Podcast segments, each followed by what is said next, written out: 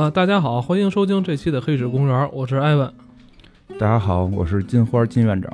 马上要临近这个农历新年了啊，这可能也是我们在新年之前录的最后一期的《黑水公园》。今天咱们不推荐影视剧，也不推荐小说了，因为这个过节期间，想必呃各位听众也是会被这个各种晚会啊去进行轮番轰炸。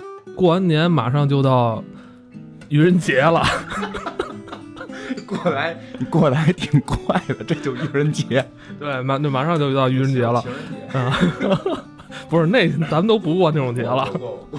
呃，说到愚人节啊，就是这是一西方的文化，对吧？这也是西西方的一个那个舶来品。愚人节有史上有五大特别好玩的科学玩笑，这是好多人不知道的。咱今儿就聊聊这五大科学玩笑。我我真觉得春节就聊愚人节就挺搞笑。咱说到过春节，那肯定就离不开一个东西，咱家家家户户都有的啊。你知道是什么吗？网络 WiFi。你这太先进了，彩电啊，电视机啊。哎，对，没那没那电视就看不了春晚，就可以，但是可以听咱们节目。其中一个就是有关这彩色电视机的，咱们听那个金院长给咱们讲讲啊，这有意思极了。这个 就这个啊，这我真觉得还相对一般点儿。这个其实就是说六十年代的时候吧，就是那会儿我们电视台都是黑白的嘛。国外欧洲有国家，他们愚人节发了一条消息，说这个你用这个这种网状的东西覆盖在电视上，丝袜。你还是得过情人节，对对对对，哎呀，我老惦记这个是吧？对对，然后说挡在这个电视上就可以让这个电视就黑白电视可以变成彩色的。那好啊，这一下人类又走进电视机，遮上丝袜是一小步，但是人类迈进一大步。对，然后其实就是挺有意思的，因为国外就是就是这种愚人节的文化一直还是比较。强的，他们每年各种各样的都会去会，就都去报这种有意思的事儿，但这事儿都是假的嘛。然后当他们会会有时候会留一些彩蛋在这个消息里边，但是当大部分人会被会被骗。然后其实就是说当时这个就是让整个一个国家的人都疯狂了，然后他们都会用这个丝袜，就其实就是就形容也挺逗，就是说会很多男人在家里边翻女人的丝袜，然后，哎，你看着人家国外玩的愚人节，他就。哎，是一科学的玩笑，知道吧？咱这国内全是骗人的，但人家这个玩的特别大，玩而且玩的相对比较高级哈。咱继续说，继续说，就是哎，不过真真的是这样，就是他们后来很有意思的，就是当时后来发现这个是假的了嘛。但是挺有意思的是，这个我没记错的话，应该是瑞典的这个电视台播的。然后就后来事隔几年，他们终于就播彩。能播彩色的这个节目了，他们也选的是愚人节这天来播。那当时瑞典的这个人民群众，他们有什么反应吗？就是发现这是一骗局吗？就是，当然你拿让电视台去索赔这丝袜吗？这就不知道了。但是，但是说实话，想起来，我你你有没有印象？小的时候，至少我们家邻居，我好像见过，真的有在电视黑白电视前面照东西的，就照一个茶色的玻璃。你你见过吗？就。哎，你这么一说，好像还真有点印象。是他们哟，好像还真有这么个事儿。是有的，他会照一个茶色的玻璃，然后看起来好像有点颜色似的。其实，而且还挺神秘搞的。一般这都是那种上过几年学，多就是院子里边就是 学历比较高的那种叔叔。对，不，我也不知道那有什么用啊，不知道不知道是不是受这个玩笑的影响。但是我真记得我小时候是是见过这样的，其实还挺有意思的。这五个玩笑其中分几种吧，我觉得像刚才他说的是电视的这个，其实会稍微的偏弱一点，其实就是一个纯这个玩笑的东西，纯骗人的。对对对，纯搞笑的。我觉得说实话，我觉得离科学相对远了一点，但是它确实对科技的进步是有帮助的，因为。嗯，有时候总总说嘛，你科幻呀，或者说这种这种玩笑都是没有意义的，都是假的，对吧？但实际上，它也表现出了人的这么一个有这么一个诉求。对对对，所以就致使这个科学就往这上面科技去往这上面发展。确实没几年，彩色的电视就诞生了嘛。结果就没人信了，非要把这个电视，他就觉得电视里边照了一丝袜，非要给他掏出来，说当年他把我这个，因为你们那个弄弄坏我一条丝袜线，我也拿拿回来。你也太傻了，对。再讲一个这个行星的一个事儿，其实这个可能就这一下就大了，这个其实就跟科学可能会相。所以你看，我刚才说对了，就是你往前走这步去照电视是人力一小步，但马上就人类就天文宇宙去发展了。就这个也是，这应该是七十年代末的时候吧，应该应该是，反正离现在也四十多年了。这个就是也是在愚人节这天，他们 BBC 这个呃广播节目还是 跟咱们一样，跟咱们一样，跟咱们一样不虎逼吧？广播节目 BBC C 还是挺虎的，就是他们播了一个，就是说在这一天吧，应该是这个九大行星会排成一个什么一条线，然后这个由于引力的原因，然后会让地球的这个重力就完全失重了，然后这个所有东西可能会在屋里飘起来。呃，我先打断一下，我上次我上次听到九大行星什么并列排列这事儿，好像是《风斗士星矢》。小心透露你自己的本职工作啊！我上次听说这个，就先把这讲完了，咱们再就这聊啊。这个很有意思的是什么？就是说，它讲的就是这几个行星排成一条线，然后互相引力之间，呃，吸引的关系就可能让地球的重力丧失，然后呢，大家有可能会有这种飘起来呀，或者东西都飞起来，会有这种感觉。这件事儿是应该在阿波罗登月之后，是吧？啊，对啊，七七十年代了，肯定是登月之后。这这还真挺真的，这个。要要如果当时，对啊，你你你想啊，他们也看到在月球上一蹦啊一蹦啊一蹦，他们觉得可能会这样。然后最有意思的是什么呢？就是到了他们所说的这个时间点的时候，就什肯定是什么也没有发生嘛。但结果但是互相之间都会聊。哎，你你有没有觉得很轻？对，关键就在于这些听众打来电话说他们真的飞起来了。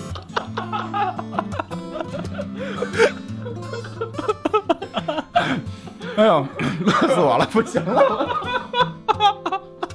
不是说说到这儿，正好说到这儿，真的就是说一下，其实那个年代广播挺好玩的。就就这，我给你们讲一个特别有意思的事儿，这我经常跟跟好多人愿意聊到的。知道就是电影界被影评人一般评判最好的电影是什么吗？这个我估计大家应该都是《阿甘正传》吧。这还真不是，就一般老老先就是就是新的话，以前九十年代末那会儿投票，一般都是什么台版翻译好像叫《刺激一九九五》，那叫什么《肖申克的救肖申克的救赎》嘛，然后什么搏击会，这个实际上是影迷评的，就是有那个影视人员，就是专业人士评的那个，认为对整个电影界进步最大的。推动的，实际是一部叫《公民凯恩》的电影。我从头看过这个片子，大概睡不容易。那片子能看下来人也不多，大概睡了四次吧，就是分四天看完，睡了四次。整个剧情让你觉得老无聊，老无聊了。但是后来就是你看那个，就是就是介绍，就是说它实际里边很多拍摄手段，对，是是从这儿来的。你现在看很稀松平常，但当时人是都想不到的。要说的是什么呢？就这个导演是好莱坞炙手可热，而且那什么，他在之前拍过一部广播剧。这部广播剧其实就是跟刚才讲这故事有点类似了。他拍那部广播剧叫《火星人进攻了》，这你听说过吗？听着就挺虎逼的。这个 哎呀，特别虎。是一个，他当时是一个默默无闻的，就是很很小的这么一个主持人啊，或者说就跟咱们这样似的。然后呢，就是他终于争取到了一档广播节目自己来做的这么一个权利，是一个很小的电台的很小的广播节目，而且当时是有几个比较大的广播剧在同时乱播。他录的是用了一种什么方法呢？就是不是说这种。播音系啊，那那种说话的声音，而是就是咱们这种就听着特别口语化，你明白吗？那这位大师应该是咱们的鼻祖，对对对，祖师爷，咱过年这两天得 得拜一下啊，得拜拜。然后这个讲的是一什么事儿？就是火星人进攻地球了，有一个记者可能去采访什么的，然后他这里边整个广播剧就听着就跟真事儿似的，就真跟跟的有一个前台记者在采访，说现在已经打到这个哪儿哪儿啊，我我中弹了，然后咣，旁边这种火的声音啊什么的，你明白吗？然后呢，这个节目在播出的。时候确实之前说了，下边是播一个广播剧，然后就开始放这个嘛。它这个广播剧收视特别低嘛，不行，你哪天你也用一下，因为咱们现在这收视收听率也挺低的，已 经挺高的了，我觉得挺挺高。但是他们那个是真的是电台得得转台嘛，那些火的节目呢，正好是到了这个放广告的时间，然后大家就旋钮转嘛，转转转，就你看正好这十分钟广告，我听个别的吧，正好听到这个了。一听，哦，这真事儿啊，就已经打过来了，还是前方记者报道，然后就真的造成了一场混乱，就很多人马上就冲上街去抢这个食品，然后到家里边囤积什么的，然后给国防部打电话什么的，这些是真的，当时发生了，大概是有影响到了一百多万人，应该是我没记错的话，就美国造成了一场特别大的混乱。其实你们 刚才这个有点像啊，这个就是人们其实挺容易受到这种暗示，在那个广播年代，所以这个事儿发生之后，这个人就被好莱坞相中了。就直接从一个广播的主持人，就就或者说这个广播剧的编剧，就升职成为这个好莱坞可以去拍一部电影了。做做广播也是很能有很大影响力的，你知道吗？他们离拍电影也不远。不过你说起来，就是几个行星排列这个挺容易被人常用的一个梗。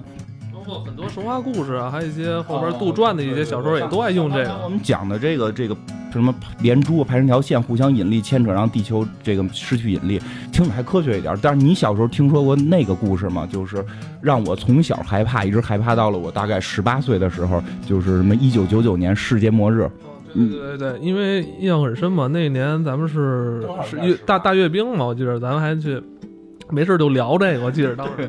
然后我想应该是什么诺查丹马斯吧，那个预言家叫诺查丹马斯预言说什么预言了希特勒什么，预言很多事儿。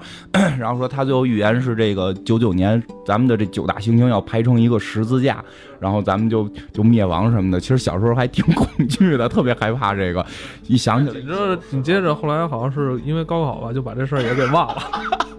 所以我觉得最恐怖的事儿不是这个。就后来懂了，后来懂了，就正好那年就那天看，应该是高考，高考差不多出分吧，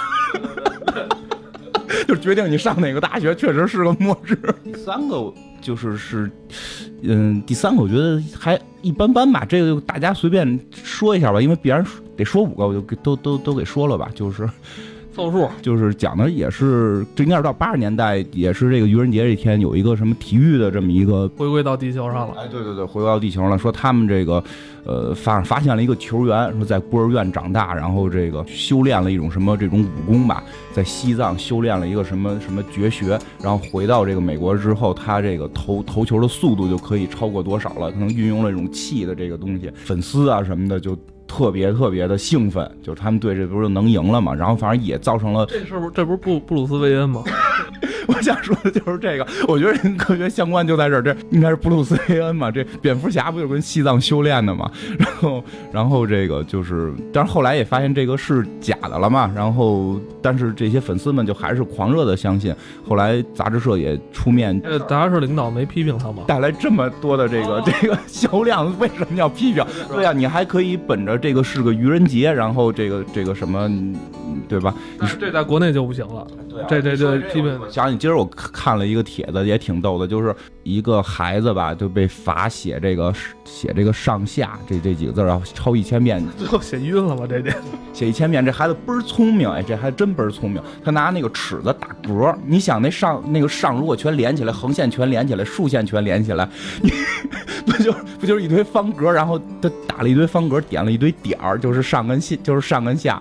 然后呢，这老师呢就是给给给批语嘛，就是这个态度，就是最你最大的问题就是态度，你这么偷工减料，你你明白吧？就就方向方向就不一样了。然后这这个对，然后这个孩子回家之后，父母就罚他站，就臭骂一顿呗，就。对吧？你这太偷懒了。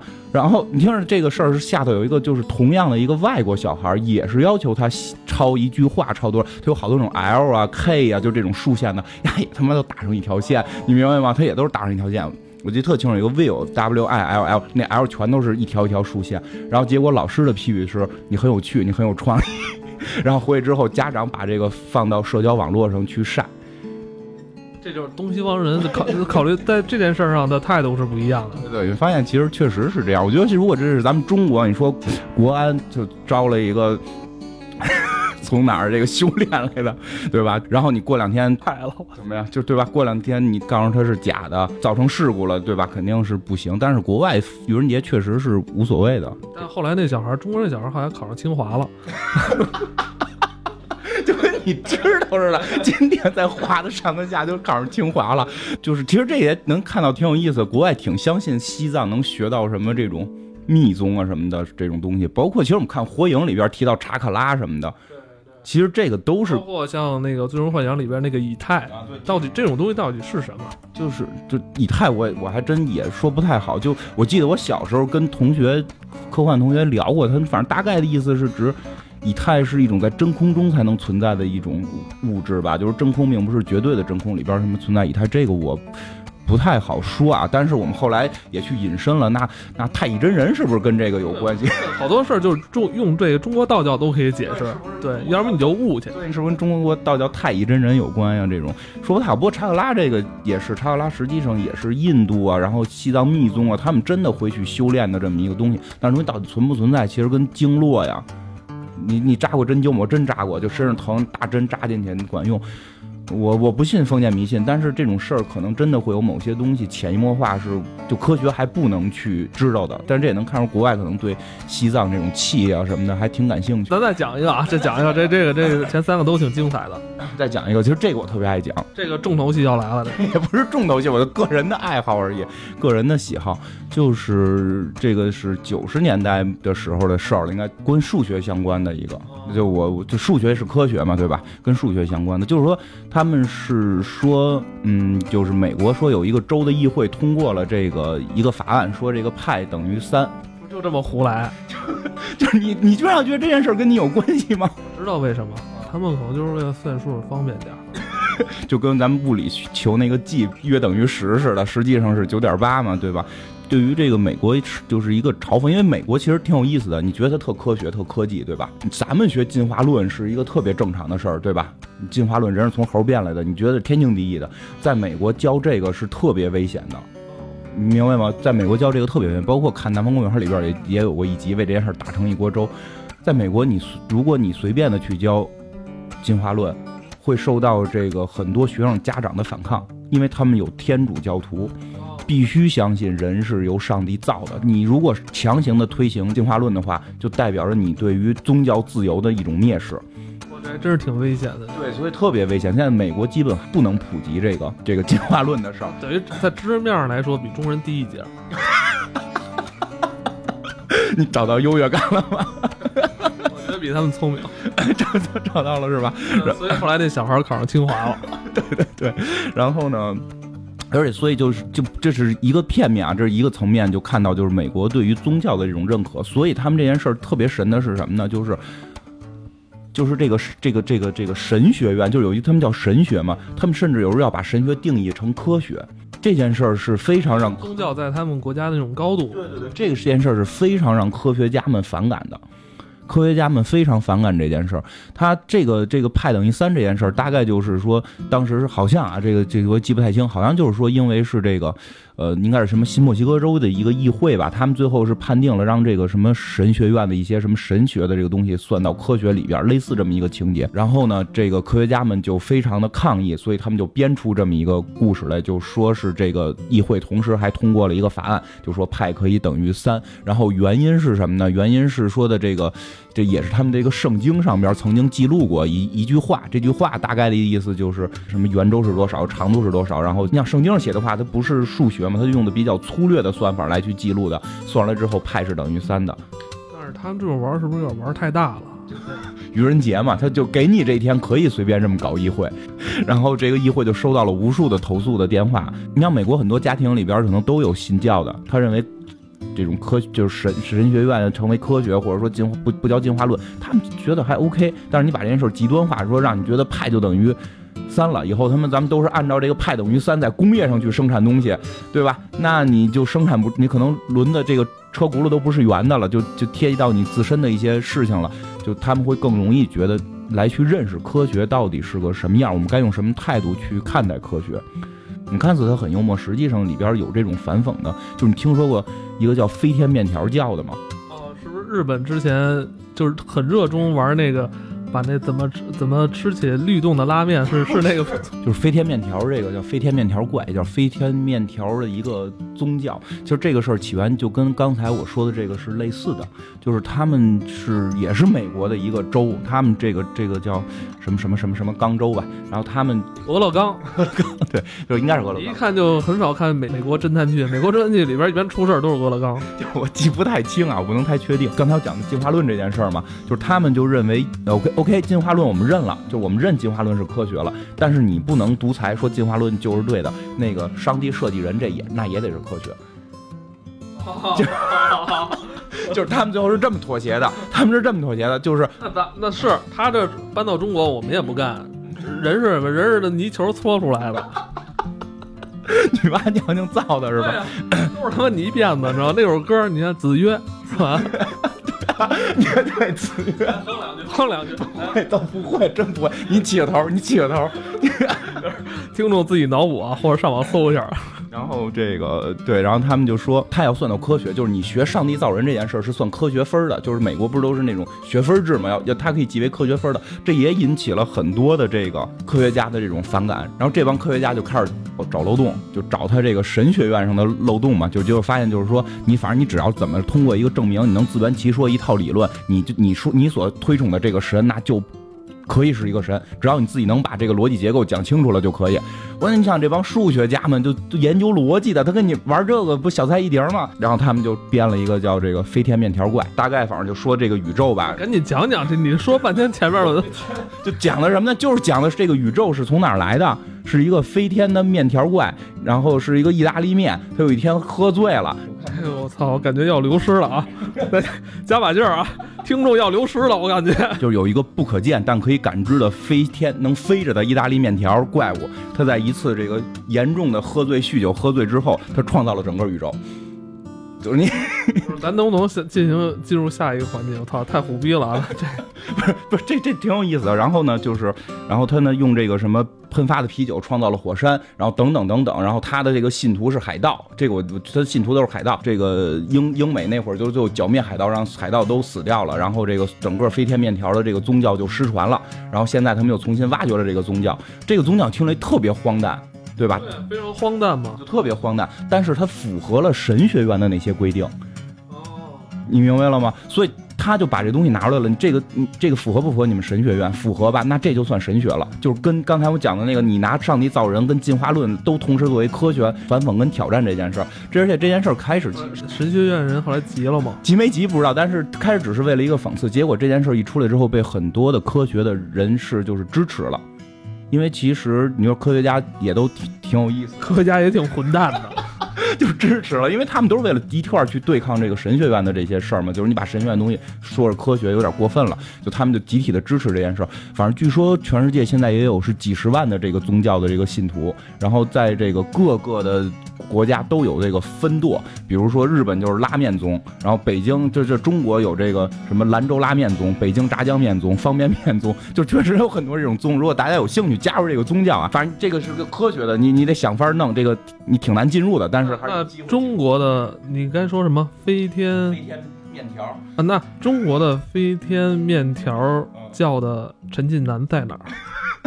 这都是很神秘的，都是都是大佬，你一般是见不到。科学创立的，可能先需要你背一个什么什么什么比罗塔什么种植定理什么的，对吧？那你先来一套这个，解一解一个几元几次方程，你可能才能有机会进入这个宗教。其实你能看到科学家也挺有创意的。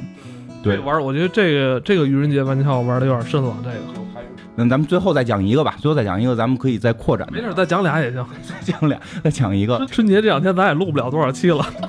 给给大家伙来一长的，二十一世纪了，这个呃，二零零几年时候也是这个 BBC 这个特别虎的这个电视台，反正他们也是愚人节做了一期这个企鹅能飞，生物学的，生物学的，这企鹅可以可以飞起来了，他们企鹅也抖起来了，他们有一个视频放了一个视频，就真的企鹅是在天上是飞着的。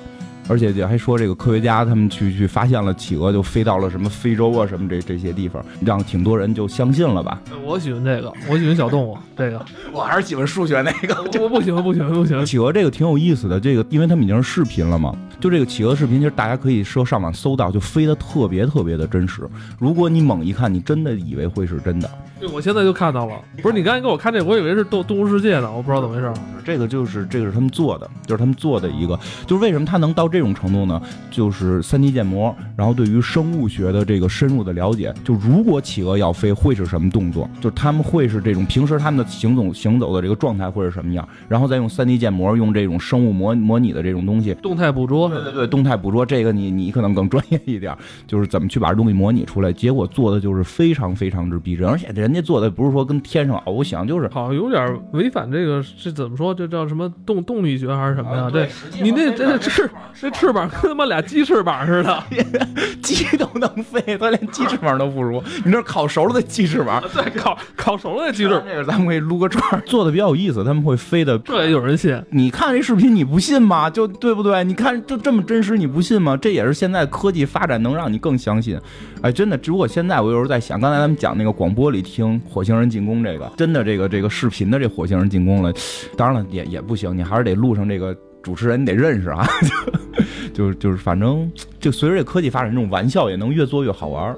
呃，我发现了，刚才这几个愚人节的玩笑，它都跟这个科技有关系，对对？吧？它而且是伴随着科技的发展，它这玩笑也在越来越高级，越来越有逻辑。就科学家其实并不是像大家想的那么那么那样，对，其实科学家谢顶，科学家真的挺挺幽默的，挺有意思的，特别好玩。刚才看那个派那个，我特别的有兴趣，为什么？因为我个人还是比较喜欢数论的东西。我怀疑在听那个派的时候，可能会有用户流失。流失了吗？我后边还想讲一个，那是全流失了是吗？就是不，咱们咱们非得听企鹅这种是吗？我说弄一丝袜套电视的，我相信咱们的用户还是还能听咱们这个节目的用户，绝对都是高智商的，是啊，绝对都是高智商。我觉得是现在在听的用户都是高智商用户。那必须的，必须的。就现在听了我们这偶尔听到这个节目，然后现在就就订阅的这种，就是绝对最高智商的，就最高智商的，就真的科学。其实科学家有意思，科学也挺有意思。我我我我讲两个可能会让大家流失的，科技有意思，就流失了就讲讲。你继续没关系。本身这个东西就让你特别耐人寻味跟有意思的事情，不只是说科学家自己觉得好，科学家自身的幽默，就本身我觉得科学就挺有意思，而且它真的会挺有延展性的吧。就是咱们小时候不都学过几何嘛，对吧？你也你也学过吧？就是平行线，听说过吧？两条永远不可能相交的直线。哎，对对对对，实际上我们小时候其实这真的，我问过很多人啊，都不知道。其实我们学的不是所有的几何，我们学的叫这个欧式几何。就就不是欧洲的意思，是这个欧几里得几何，应该是，如果我没记错这个名儿的话，欧几里得几何讲的类似于什么呢？就是说是虚构的一个世界，就是它有几条定理，这条定理我大概念一下吧，我觉得应该还是大概能听明白。第一个就是说，反正任意两个点，你可以连起来是条直线，这你听着都是废话，你听这都是废话，任何两个点连起来就是条直线。但是这个是这个世界构造的一个基础，然后呢，就是就是任何一个线段，你可以无限的延长成一条直线，然后呢，就是给你一个线段，你以一个点为圆心，你可以画出一个圆，就是你觉得这个可能也是废话，后边那更废话，就所有直角全是全等的。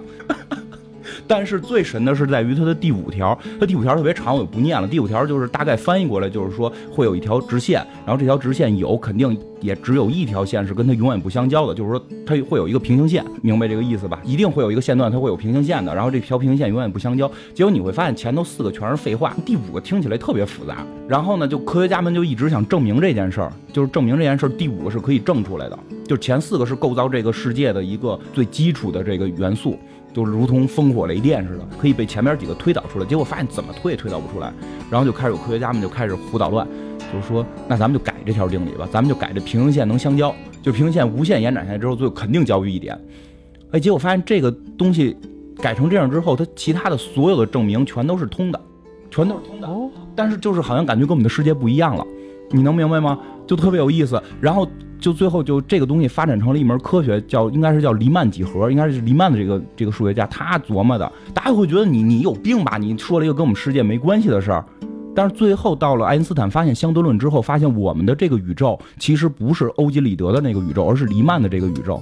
这个世界光也不是沿直线传播的，所有的直线、所有的平行线最后都会交于一点，在无限延展之后，宇宙的最深处它会交于一点。然后最后他们去算，就是现在的算这个用相对论去算一些什么日食什么这些东西，不用欧几里得几何来算，都要用黎曼几何来算。你会发现其实科学挺好玩吧？等会儿等会儿等会儿，我这个刚才我已经我我我已经我对我我已经去宇宙了，我去寻找那个能跟我一起相交的直线去了。就是你会不会发现，其实真的科学本身，科技本身就特别的有意思。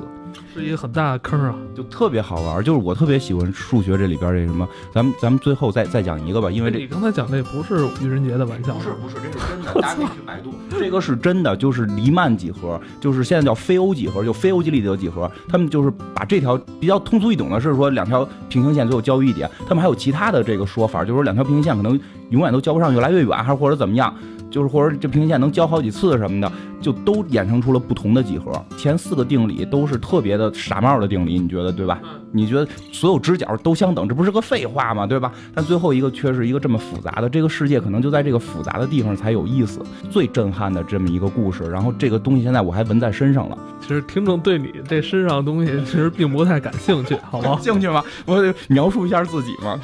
呃，我记得之前咱们讲过那个纳多的那集里提到神的密码嘛，对吧？就是这个宇宇宙这怎么去塑造，然后这个什么地球这这这，让你觉得神才就塑造这个宇宙，那是一个科幻。但我下边讲的这个是一个真正的真事儿，这不是任何的愚人节的玩笑，也并不是任何一个科学家自己拍脑门想出来的。但这件事儿也证明了上帝的存在。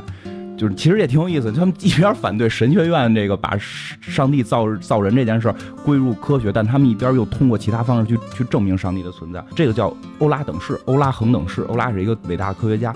这个恒等式大概是什么样？我大概念一下吧，我估计大概可能也听不懂，但是我大概说一下吧。E 的。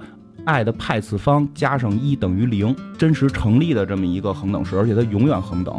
对，就是为了证明上帝存在的。其实还普及了一下这个，这个为什么这件事说证明上帝存在呢？其实我们要去注意啊，我们就是对于数学的认知，你想从古人开始就数数，过了多少多少年，大家才明白什么叫零，你明白吗？因为你之前叫没有，然后从一是第一个数嘛，零好像我记得如果没记错，应该是印度人他们发明的吧，就是后来他们才发明出零零这么一个概念。但零你也多少能认为是自然存在的，就是没有嘛？怪不得印度人那计算机厉害呢。对我们知我们所知道的阿拉伯数字是印度人发明的，是由于传到了阿拉伯，阿拉伯传到了欧洲，不是阿拉伯发明的，是印度人发明，阿拉伯人传播的，所以他。传播用传播者的名字来定的。印度的数学一直特别厉害，这些数字其实都是你可理解的。就是刚才提到这个一亿，一亿为底，亿是一个什么东西呢？是一个人人们为了这个这个算这个什么呃对数啊什么里边自己就是胡编了这么一个数，是为了计算的方便的去去编了这么一个数。这个数是一个无理数，就是为了好计算编出这么一个数来。OK，这个数还 OK，你是为了好计算出现的。就后边那个 i 小 i 小爱小爱你知道代表什么吗？就是我我这个上学都学过，但我估计大部分人会会会忘掉。就是开根号，根号，根号，这个开根号我们都学过，根号里边不能是负数，对吧？因为根因为根号里边代表两个数相乘的结果，任何就是你两个正数相乘得正数，两个负数相乘也得正数，对吧？但如果根号里边是负数会怎么办？开不出来，自然界也开不出来。但是人类就但是人类就胡编了一个叫爱，就负的就根号下负一，就告诉你等于爱。先有一个假设条件，对假设去反推它，对就假设条件这东西就是得爱了，你就这么你就这么认定吧，这个就是为了计算好计算，它到底在自然界是一个什么含义出现，你你甭管，因为在自然界也没有这么个玩意儿，这个东西是人胡编出来的，可以说是，对吧？派是圆周率，对吧？派是圆周率，你会发现这几个事儿都不挨着。这几件事是不挨着的，不光不挨着，他们前后诞生的年代也会差很远很远。从祖冲之那会儿就有圆周率了，对吧？然后这个，这个，这个，这个虚数，就小爱叫虚数，虚数是什么？对，和这个对数都是后来隔几百年、隔几百年大家发明出来的，全都没联系。但结果这些东西这么神秘的一组合，就发生了一件什么事儿呢？他们是，他们就等于就刚才这个以 e 为底，上边是爱的派次方等于负一。然后，如果你把一挪到前面了，就是加一等于零。它用了最基础的这个自然数零，然后加减，然后用了一堆人编的这么一个数，组成了一个最简单的公式。而且这个东公式恒等，而且这些数字是经过几百年人胡编出来的。你会不会发觉，好像是有什么东西在一个更高的地方把这个世界规划出来的？矩阵的世界一样。对对对，你就突然看，我这些事儿都不挨着，居然。上帝真的存在，就是你现在只能相信上帝真的存在吧？对吧？包括刚才讲那个那个欧几里德跟黎曼几何这个，就第五条定理为什么那么奇怪？就是不是有一个？神会不会有一个真的欧几里得那样的世界？就那个那个上帝就造了另一个世界是那样的，在这个造这个的时候，这第五条他给改成这样了。哦，是两个世界，就是会不会有这种情况？突然发现了那个世界，你会不会发现这样？其实就是科学本身，你去往下研究，真的会挺好玩。当然了，咱们不可能说。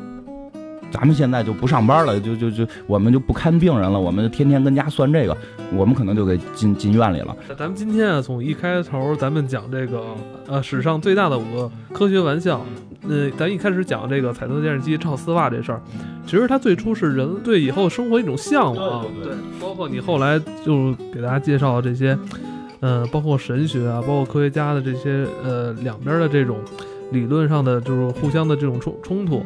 啊，其实他我觉得都是为了促进这个科技的进步、科学的进步。科学家也是在跟神学院的这些呃学士在对峙的过程中，去研究了很多，做多了做了很多的功课。进步，他们没有说哪个科学家拿着刀过去给人囊死了，对吧？没有，我们就用科学的方法来回击你，其实也是在推进科学，其实也相对的在推进神学，这个是一个非常好的方式吧。挺好的，完了，今天就感觉跟春节没什么关系，对很奇怪啊，这个，呃，对，这是我过了。们的一个风格，就是就是就是特别特别严肃的来春节我们就不说春节的事儿，咱们那个愚人到到了愚人节，我们开始回顾一下春节。那你就被他们猜到了。愚人节咱们讲情人节的事儿。做这节目做这么多期啊，我第一次跟大家做个再见吧。祝大家新春愉快，各位身体健康，猴年大吉。祝大家越来越聪明，越来越有见识。